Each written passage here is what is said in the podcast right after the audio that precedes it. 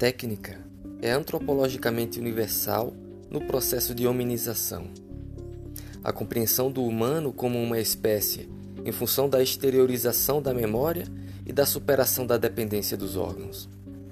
Por meio de desenhos e da escrita, seres humanos exteriorizaram memórias e sua imaginação.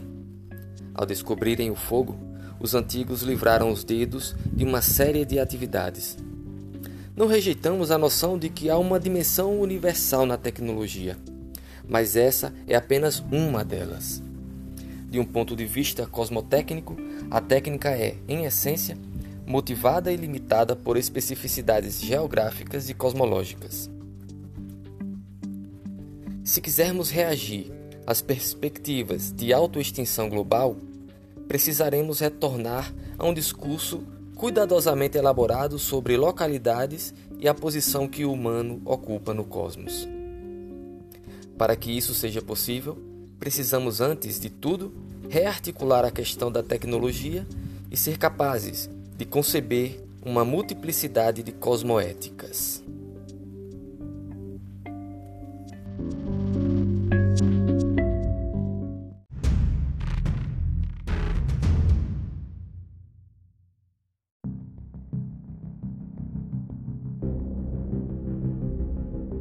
O que vem depois do fim do iluminismo.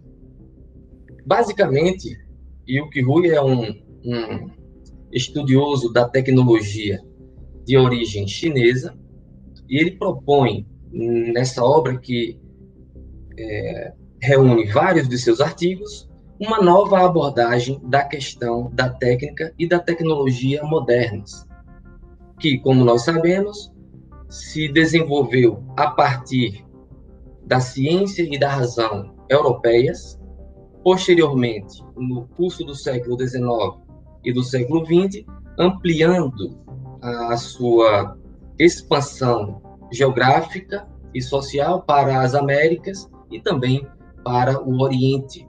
De modo que, é, no curso de pouco mais de dois séculos, nós podemos identificar um determinado tipo de técnica, um determinado tipo de tecnologia que teve a sua origem histórica e social na Europa e, portanto, no Ocidente, se difundindo para praticamente o globo inteiro. O Yuki Rui, portanto, dialoga com um conjunto de autores do Ocidente que pensaram a problemática da técnica e da tecnologia a fim de estabelecer um diálogo criativo e um diálogo crítico também com esses autores ocidentais, tais como Heidegger, que foi um dos primeiros filósofos a encarar a problematização da técnica de uma perspectiva filosófica, mas também outros autores que aparecem nesses ensaios do Yuki Rui. Além disso, nesse mesmo livro, o autor dialoga ou tenta trazer para uma análise é, crítica outras vozes, não necessariamente de filósofos ou de cientistas. Foi o caso do segundo capítulo, quando ele está fazendo uma análise dos discursos neo-reacionários. Tudo isso, é, essa, essa necessidade de colocar várias vozes em diálogo tem um, um, um motivo, um motivo sociológico profundo, um motivo sociológico e histórico também, que é o fato de que a técnica e a tecnologia ocidentais terem se espalhado por todo o mundo, é, de modo a influenciar a dinâmica das sociedades, a dinâmica econômica, política e cultural. Portanto, para que ele possa, para que o Yuki Rui possa recolocar a questão da técnica e da tecnologia, ele é, sente a necessidade de trazer os filósofos que pensaram essa problemática, mas também sente a importância de trazer as vozes que estão disputando no campo político e ideológico é, os discursos acerca desse mesmo elemento constitutivo da vida social em dimensões planetárias, a tecnologia. No terceiro capítulo, então, ele se dedica especificamente a fazer uma reavaliação do projeto iluminista à luz dos acontecimentos do século XX e do que tem acontecido recentemente, justo nesse campo de debate político e teórico acerca da tecnologia. Para o propósito de uma apresentação inicial, nesse nosso encontro de hoje, é, eu escrevi aqui uma carta, mesmo porque a proposta do nosso encontro de hoje é que nós possamos fazer né, esse estudo, esse debate, esse diálogo sobre o, o pensamento de Yuki Rui, e em seguida vamos concluir esse nosso encontro com a leitura de cartas, né, que porventura vocês tenham escrito acerca desse mundo que vivemos, né, segundo aquela ideia de que nós teríamos que escrever uma carta para aqueles que virão depois de nós, para as futuras gerações, para esses amigos e para essas amigas que nós ainda não conhecemos, mas a quem nós nos dirigiremos com as nossas ideias, com as nossas reflexões. Então, o, o título é O que vem depois do Iluminismo? E eu começo resgatando aqui uma, uma assertiva de Nietzsche. Em 1878, quando ele publicou a sua obra Humano, Demasiado Humano, ele escreveu a seguinte afirmação: Pertencemos a uma época cuja civilização corre o perigo de ser destruída pelos meios da própria civilização. Nietzsche gostava de dizer que era um filósofo póstumo. Suas ideias teriam vindo ao mundo cedo demais e estariam destinadas às gerações vindouras. O século XX parece que deu razão a Nietzsche. Algumas de suas ideias passaram pela prova do tempo e se mostraram certeiras. A civilização, hoje, mais do que nunca, incorre no risco de se autodestruir e tem insistido nessa direção há quase um século. A razão, a ciência e a técnica modernas fraturaram a história no curso da modernidade. O iluminismo, que apostou todas as suas fichas no esclarecimento científico como potência de emancipação, foi, no entanto, algo mais do que um movimento intelectual. Essa é a perspectiva de Yuki Rui. O iluminismo se proliferou pela Europa como um movimento político, não só no século das luzes. Os ecos do iluminismo se fez ouvir nos quatro cantos do mundo, com a expansão marítima, com as tecnologias bélicas e, mais recentemente, por meio das mais variadas tecnologias comunicacionais. E o que Rui diz textualmente que a expansão da razão e da ciência ocorreu com o emprego de tecnologias militares e náuticas. Mais do que isso, a tecnologia moderna desenvolveu-se deixando atrás do progresso montes de cadáveres de humanos, animais e carcaças de culturas devastadas.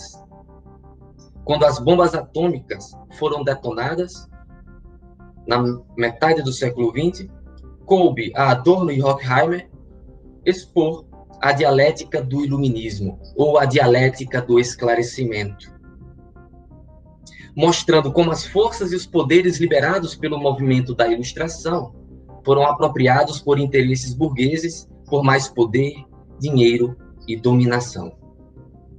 Em termos geopolíticos, o mesmo raciocínio se aplica.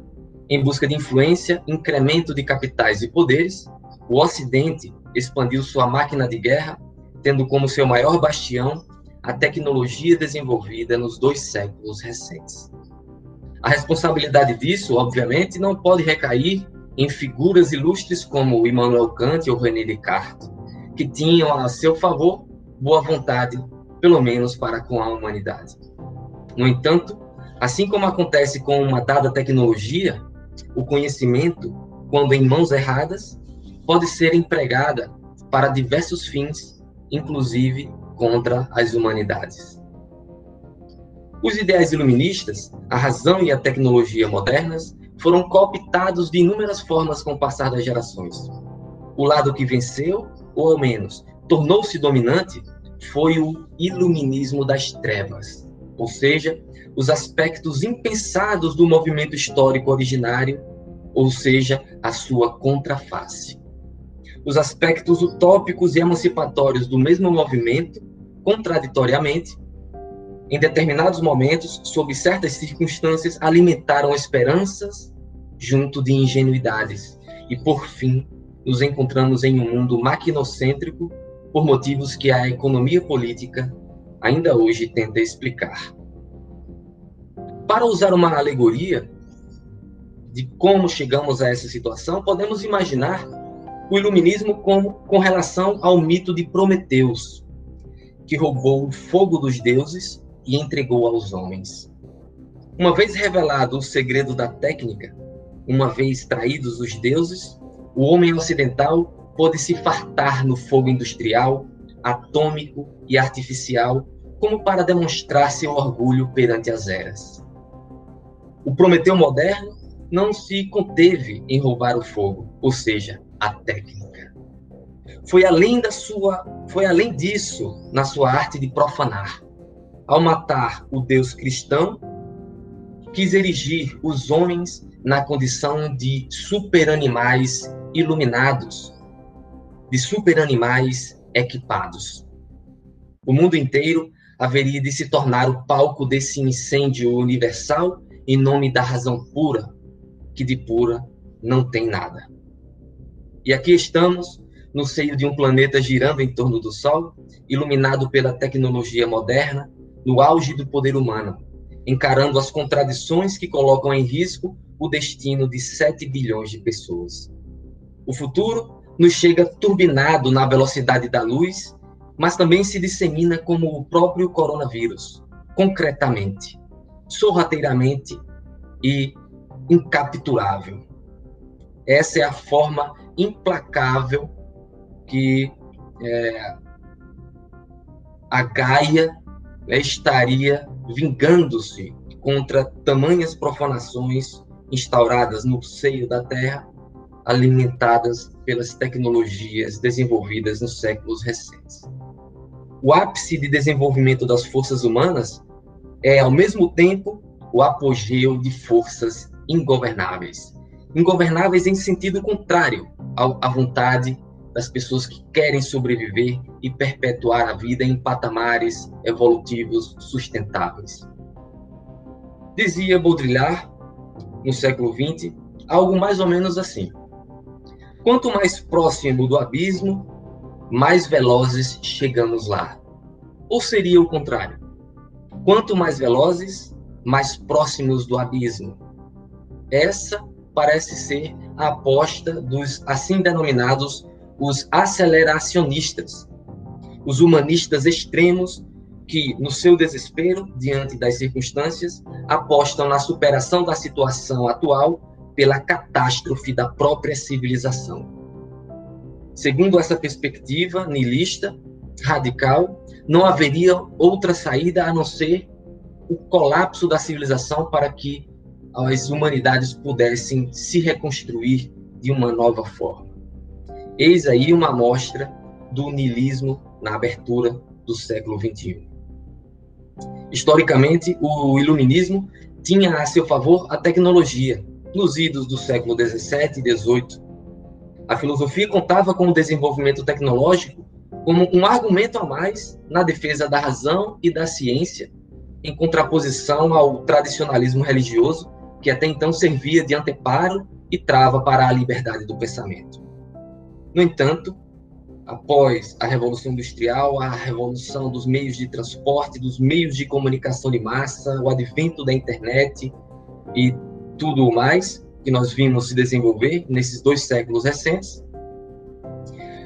No curso desse processo de tecnização, para usar uma expressão do sociólogo alemão Norbert Elias, a tecnologia tornou-se a sua própria filosofia, abrindo mão, portanto, do pensamento filosófico ilustrado.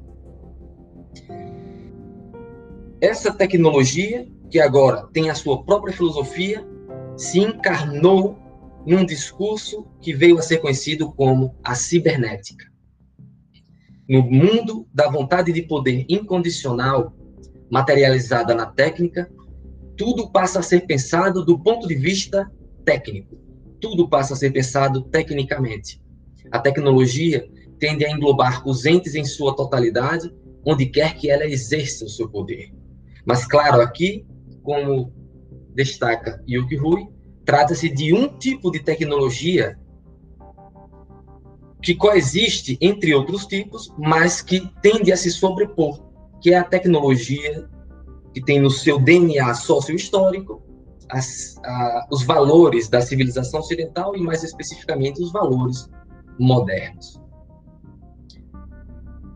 A conclusão disso tudo, agora que o iluminismo foi suplantado pela tecnologia, existe um vazio a ser ocupado por um novo pensamento. Heidegger, o filósofo da técnica, que primeiro colocou essa questão na primeira metade do século XX, era pessimista quanto a isso. A filosofia tem o seu acabamento histórico na idade da técnica planetária. E o que Rui, por sua vez, defende a importância de se dar vida a esse novo pensamento. Então é necessário ir além de Heidegger, é necessário assumir essa postura ativa, essa determinação de buscar novas vias do pensamento, seja filosófico, seja ecosófico, seja, em suma, humano, a fim de encontrar saídas para é, essa teleologia histórica que aparentemente está inscrita nas estruturas das sociedades modernas que tendem a se reproduzir e se perpetuar a despeito da vontade das humanidades. Mas para Heidegger, a cibernética representa o fim da filosofia. Este fim significa que o pensamento humano que detinha a função de guardar o mundo foi suplantado por um pensamento operativo, lógico, físico e matemático que desloca o homem e seu pensar de seu lugar de pastor do ser, para se tornar, em vez disso, um componente como outro qualquer, disponibilizado na maquinação universal. Nesse sentido, a filosofia teria contribuído para criar um mundo que, apesar ou devido aos esforços dos homens, escapou de seu domínio, retroagindo sobre tudo o que existe indistintamente, coisas, pedras, sonhos, homens e deuses. Não há mais distinção sobre a importância do homem ou da vida. Em vez da majestade, o homem foi reduzido à indigência. O que significa, simplesmente, que a filosofia não rege mais o mundo, nem presente, nem futuro. O que há de mais próprio no ser aí, segundo Heidegger, é o pensar. Se ele é tratado como objeto ou coisa que não pensa, então perdeu o seu valor distintivo. Destituído de pensar, ou destituído do pensar, o homem perde sua dignidade. Perder sua dignidade significa que o pensamento foi destituído do direito de se converter em realidade. Isso não é senão o que Heidegger denomina a morte do pensamento e do homem como o conhecemos. O homem da filosofia morreu e em seu lugar vigora o ser para a máquina. É o que podemos depreender do que diz Yuki Rui. Abre aspas. O que Heidegger chama de fim da filosofia não é nada mais do que a vitória da máquina antropológica. A vitória de um humanismo que aspira reinventar o Homo sapiens como Homo Deus por meio da aceleração tecnológica. Fecha aspas. Entretanto, como se não fosse o bastante, isso pode ser nada comparado aos danos ainda por serem avaliados decorrentes da aposta unilateral do Ocidente na evolução tecnológica a despeito de tudo o mais. Pois se do ponto de vista histórico, cada época é marcada pelo signo da peste que lhe é característica, nosso tempo não escapou à fatalidade de engendrar o seu próprio mal. Só que não se trata, como outrora, da peste negra, que se instalava nas entranhas do ser humano para decompô-lo por dentro. Porque agora, uma monstruosidade terrível e fantástica ao mesmo tempo parece parasitar a vida, a vida, ao dotá-la de poderes nunca antes realizados. E por que não dizer, tão absurda quanto poderosa é essa peste que produz sua própria realidade por um mecanismo sofisticado criado pelo homem na sua relação desnaturada com o que é vivo e inanimado. Dia após dia, uma praga aparentemente formada de puro artifício dá provas de que é capaz de transpor algo de vital à dimensão da matéria insensível, dotada ainda com o poder de impregnar a vida de forças sem vontade até então inexistentes em toda a natureza. Dados os parâmetros até aqui indicados, não seria exagero pensar uma espécie de peste tecnofílica, resultado não planejado do progresso que se instalou nos corpos das sociedades altamente desenvolvidas, em termos técnicos, assim como nos corpos da Terra, e pelo que tudo indica, veio para ficar. Heidegger deixou o seu alerta quando ele disse que a essência da técnica moderna e planetária é o perigo. Diante de todas essas questões, e o que Rui sugere que consideremos o processo tecnológico com um novo referencial. Ele quer então abrir vias para esse outro pensamento que assuma a sua responsabilidade perante o destino da espécie humana, perante o destino das humanidades no seio da natureza.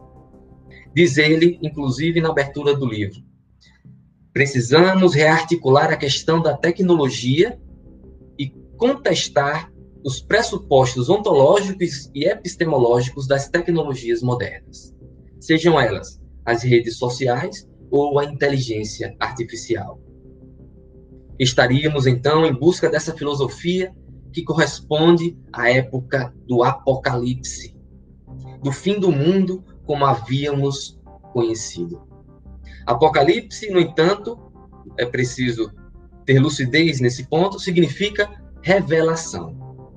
A técnica planetária, como diria Heidegger, vela o perigo que lhe é constitutivo.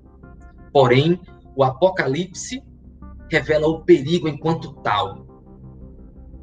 Diante do paradoxo do fim do mundo, enquanto profecia inscrita na dinâmica do ser, temos uma tarefa titânica a realizar, segundo Yuki Rui, de, segundo ele, nos reapropriar da tecnologia moderna por meio da reflexão sistemática e da abordagem da questão das epistemologias e das epistemes à luz de múltiplas cosmotécnicas.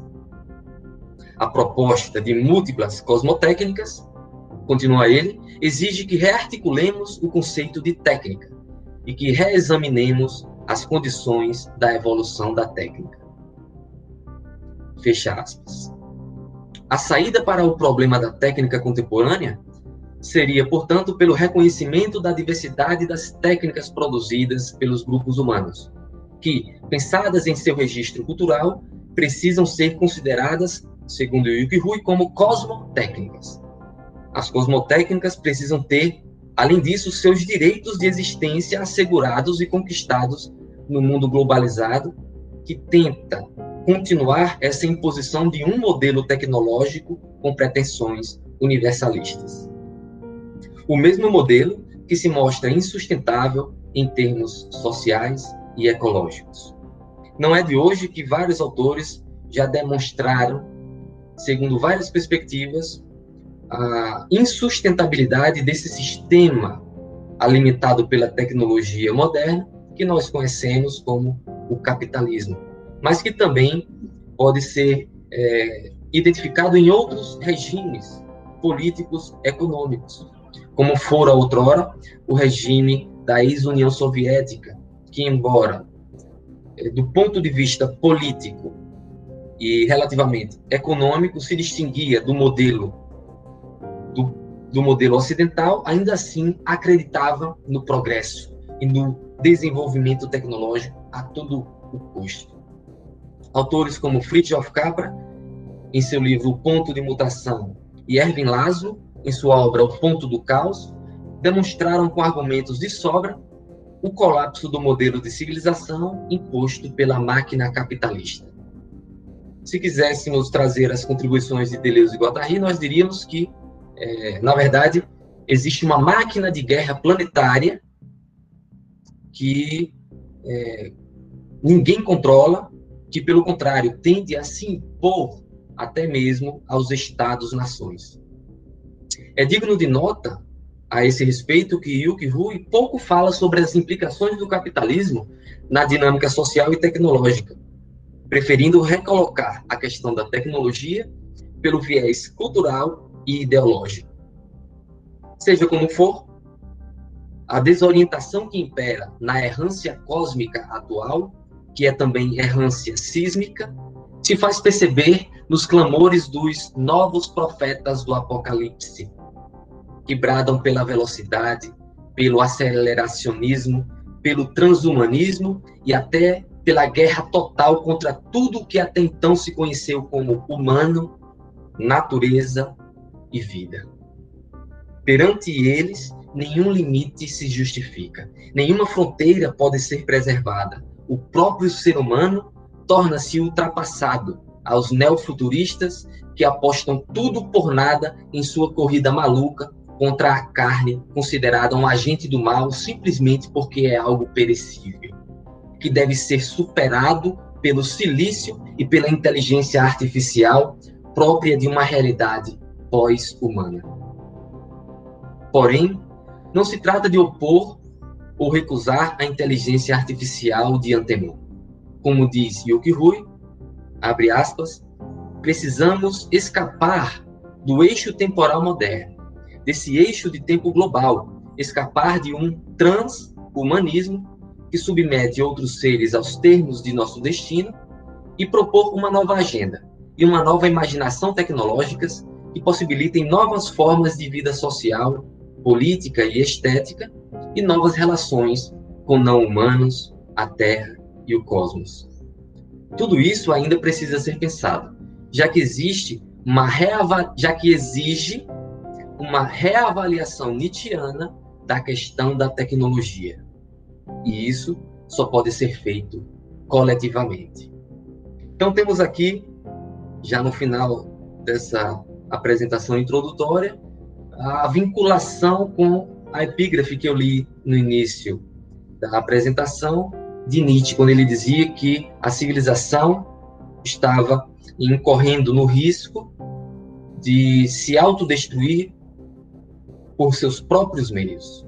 A, a, civilização tentando reproduzir as suas próprias estruturas está paradoxalmente, contraditoriamente, colocando em risco a sua própria perpetuação enquanto civilização humana. Por fim, gostaria de finalizar lembrando um artigo que eu escrevi com Jadson e o professor Alex Galeno, publicado no início do ano passado, que conclui da seguinte forma, e que, a meu ver, é, vai ao encontro é, de algumas ideias que nós estamos estudando aqui é, em diálogo com a obra de Yuki Rui. Lá no artigo diz assim: a ubiquidade das máquinas investe uma racionalidade contemporânea que demonstra um agenciamento com vigor entre homem e máquina e que não tarda em demonstrar também seu teor político à medida que se descentra e dá pouca importância aos que se pretendem líderes, postulantes ou representantes. A questão que mais cedo ou mais tarde se colocará em primeiro plano será a que indaga até que ponto o processo civilizatório depende da vontade humana e, portanto, da política, ou se se trata de encará-lo como um acontecimento inteiramente ingovernável, como parece ser a leitura mais nihilista do presente. Mais do que a substituição de um modelo por outro, é importante ter em mente, é importante ter a mente aberta e a imaginação ativa para pensar múltiplas estratégias que se articulem em conjunto e que tenham como horizonte um lastro de tempo ao mesmo tempo realista e utópico, e que requer, o que requer igualmente avaliações e iniciativas que vinculem a realidade e as possibilidades dadas a um construtivismo generalizado, para assim criar as condições de sanar os males da época nas suas mais variadas dimensões e magnitudes. Talvez tenhamos que inventar uma nova arte das dosagens, uma terapêutica ética dos valores e dos desejos, uma ecologia das crenças, das ideias e das informações, para neutralizar vírus metafísicos que insistem em se colocar acima da vida. E assim eu encerro essa apresentação inicial que eu havia é, preparado como ponto de partida para nós podermos agora, então, ampliar a reflexão, abrindo novas vias, é, desenvolvendo algumas ideias, alguns argumentos que aparecem tanto no texto de Yuki Rui, quanto nessa apresentação que eu preparei para para a nossa discussão hoje. Agradeço, então, a, a paciência de vocês em, em ouvirem essa apresentação inicial.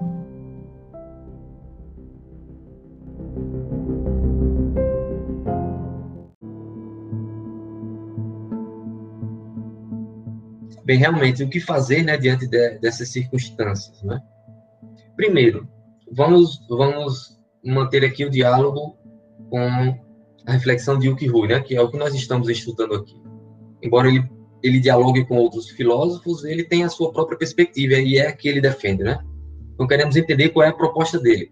Primeiro, ele diz que a técnica e a tecnologia é algo inerente à vida humana é algo incontestável. Né? Desde que o ser humano se constituiu enquanto esse ser dotado de memória, de consciência é, e capaz, portanto, de produzir conhecimento, ele desenvolveu técnicas para aperfeiçoar a sua forma de transformar a natureza em algo a seu dispor, em algo em seu benefício próprio.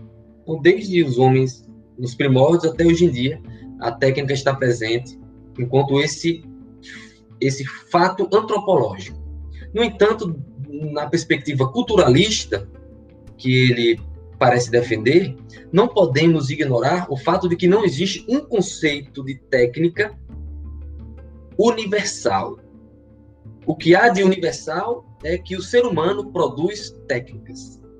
As técnicas que o ser humano produz, por sua vez, são cosmotécnicas, ou seja, são características de cada cultura, estão é, relacionadas com a physis, com o espaço geográfico, com a natureza, e refletem também a forma de vida desse grupo que deu origem, que construiu essa tecnologia, em termos práticos e em termos até mesmo metafísicos, cosmológicos, que é como ele denomina.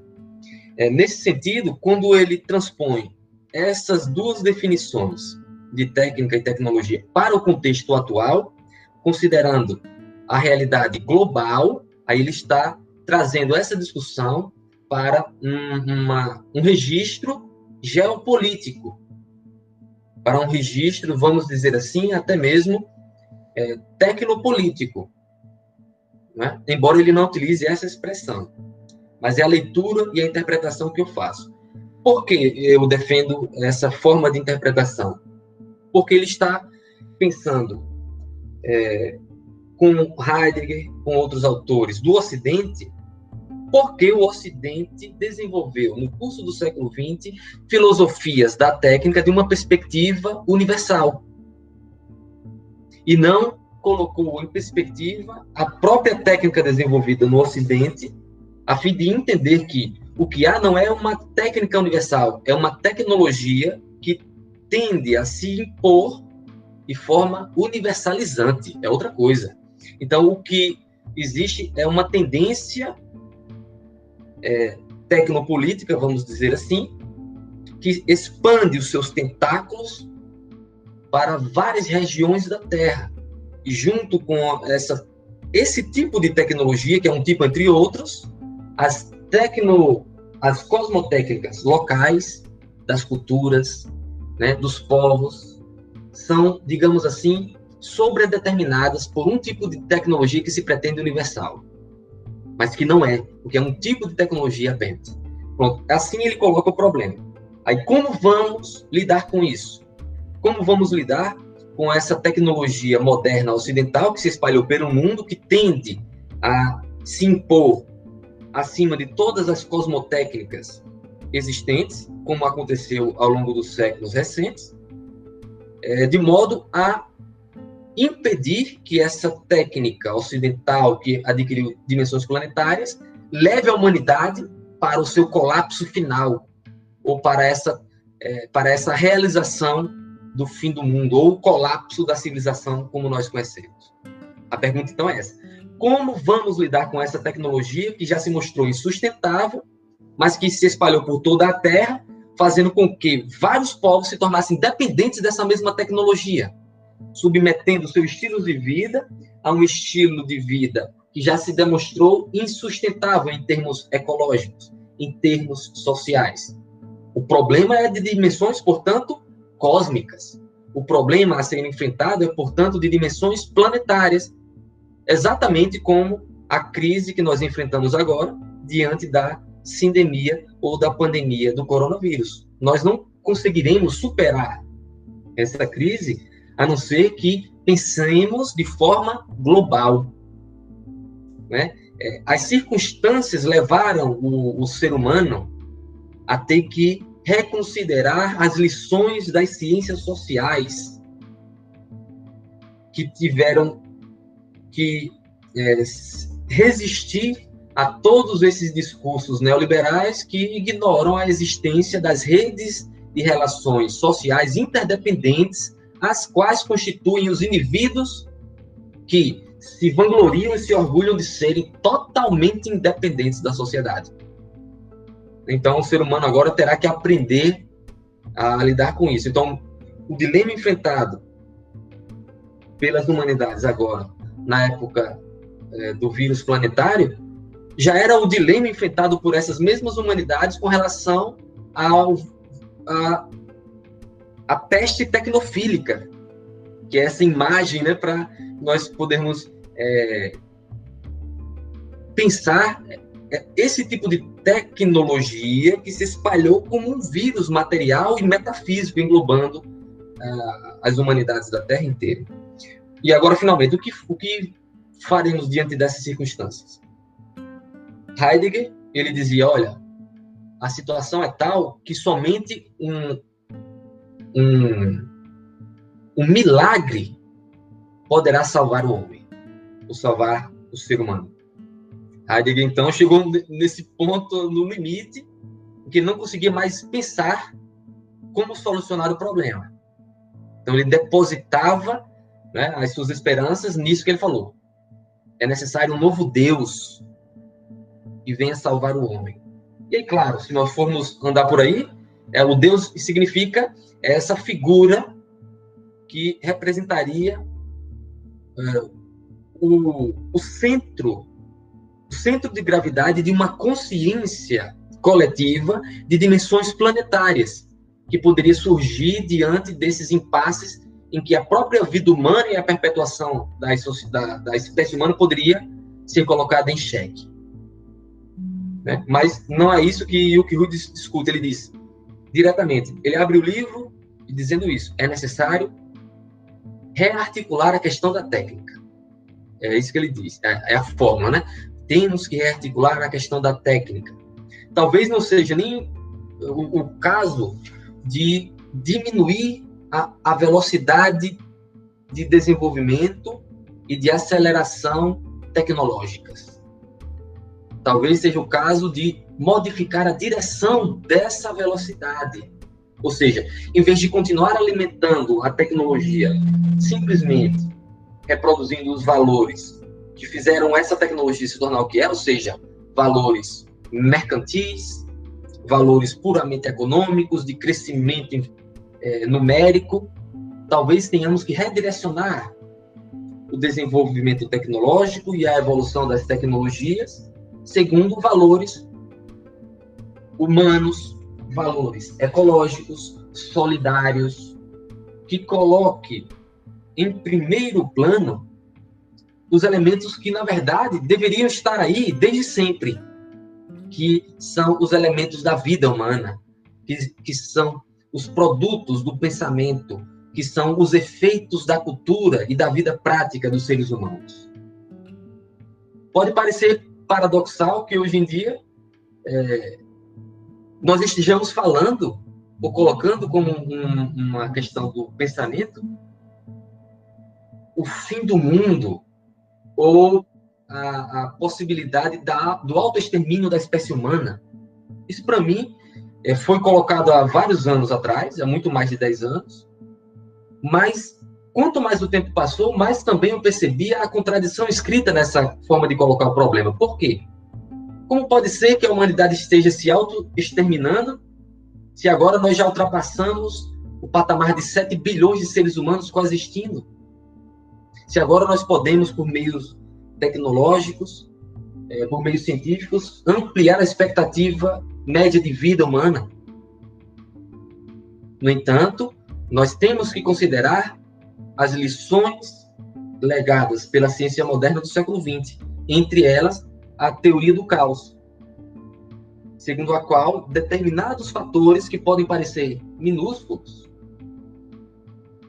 quando pensados no interior de determinados sistemas complexos, podem desencadear efeitos imprevistos e de dimensões gigantescas. O próprio a própria crise que enfrentamos agora é resultado disso, né? Vamos imaginar a, a, o mito de origem do coronavírus. Ah, foram lá os vírus que estavam naqueles animais numa feira e escapou, pulou para um ser humano. Daqui a pouco, em seis meses, se espalhou pelos quatro cantos da Terra. É possível. Né? Cientificamente, isso é possível. Não sabemos se foi assim mesmo, mas é possível. E, é, nesse sentido, outros problemas não foram devidamente pensados e podem desencadear pro, problemas de magnitudes também gigantescas. Por exemplo, é, se houver uma tempestade solar, que segundo alguns cientistas pode impactar na tecnologia digital, apagando bancos de dados, inviabilizando as redes de comunicação da internet. O que isso pode ocasionar no curso de algumas semanas ou meses? Né? Ou ainda, o que já dizia Capra, né, 40 anos. As guerras que nós já vemos hoje em dia, pela disputa por reserva de, de matéria-prima para produzir é, combustível fóssil, já são os efeitos dessa luta pela matéria-prima encontrada na natureza, que, na, que por sua vez já é o resultado de uma civilização que pensa a natureza como simples matéria-prima a seu dispor. Né? Então, e o que Hu diz, é preciso que nós valorizemos mais de um tipo de cosmotécnicas. É preciso, portanto, que lutemos para resistir a essa profusão dessa técnica ocidental, de origem ocidental, na verdade, que hoje em dia já é planetária, que tende a se sobrepor a toda outra forma de produzir tecnologia que tenham um, no seu código de programação valores não economicistas e não quantitativos. Então, ele, ele aponta esse, esse, essa forma. Temos que pensar, portanto, cosmotécnicas no plural, a fim de valorizar essas cosmotécnicas, mesmo porque, gostando ou não, querendo ou não, nós vamos ter que encarar esse problema de como substituir esse modelo tecnológico, esse modelo de civilização que é insustentável, para um outro tipo de modelo sustentável. Isso vai demorar uma geração, duas gerações, um século, dois séculos? Não sabemos. Isso demandará destruir essa tecnologia que nos trouxe até aqui e construir uma nova? Não é assim que pensa que Rui. Na verdade, nós temos que nos apropriar do que já existe, redirecionando, re, reprogramando as tecnologias a fim de que nós possamos extrair desse imenso dessa imensa capacidade de pensamento, desse imenso cabedal de conhecimento já produzido, não para levar a civilização ao seu colapso, mas para satisfazer a necessidade do ser humano de viver, de conviver em paz, de buscar a felicidade e de sonhar com dias melhores.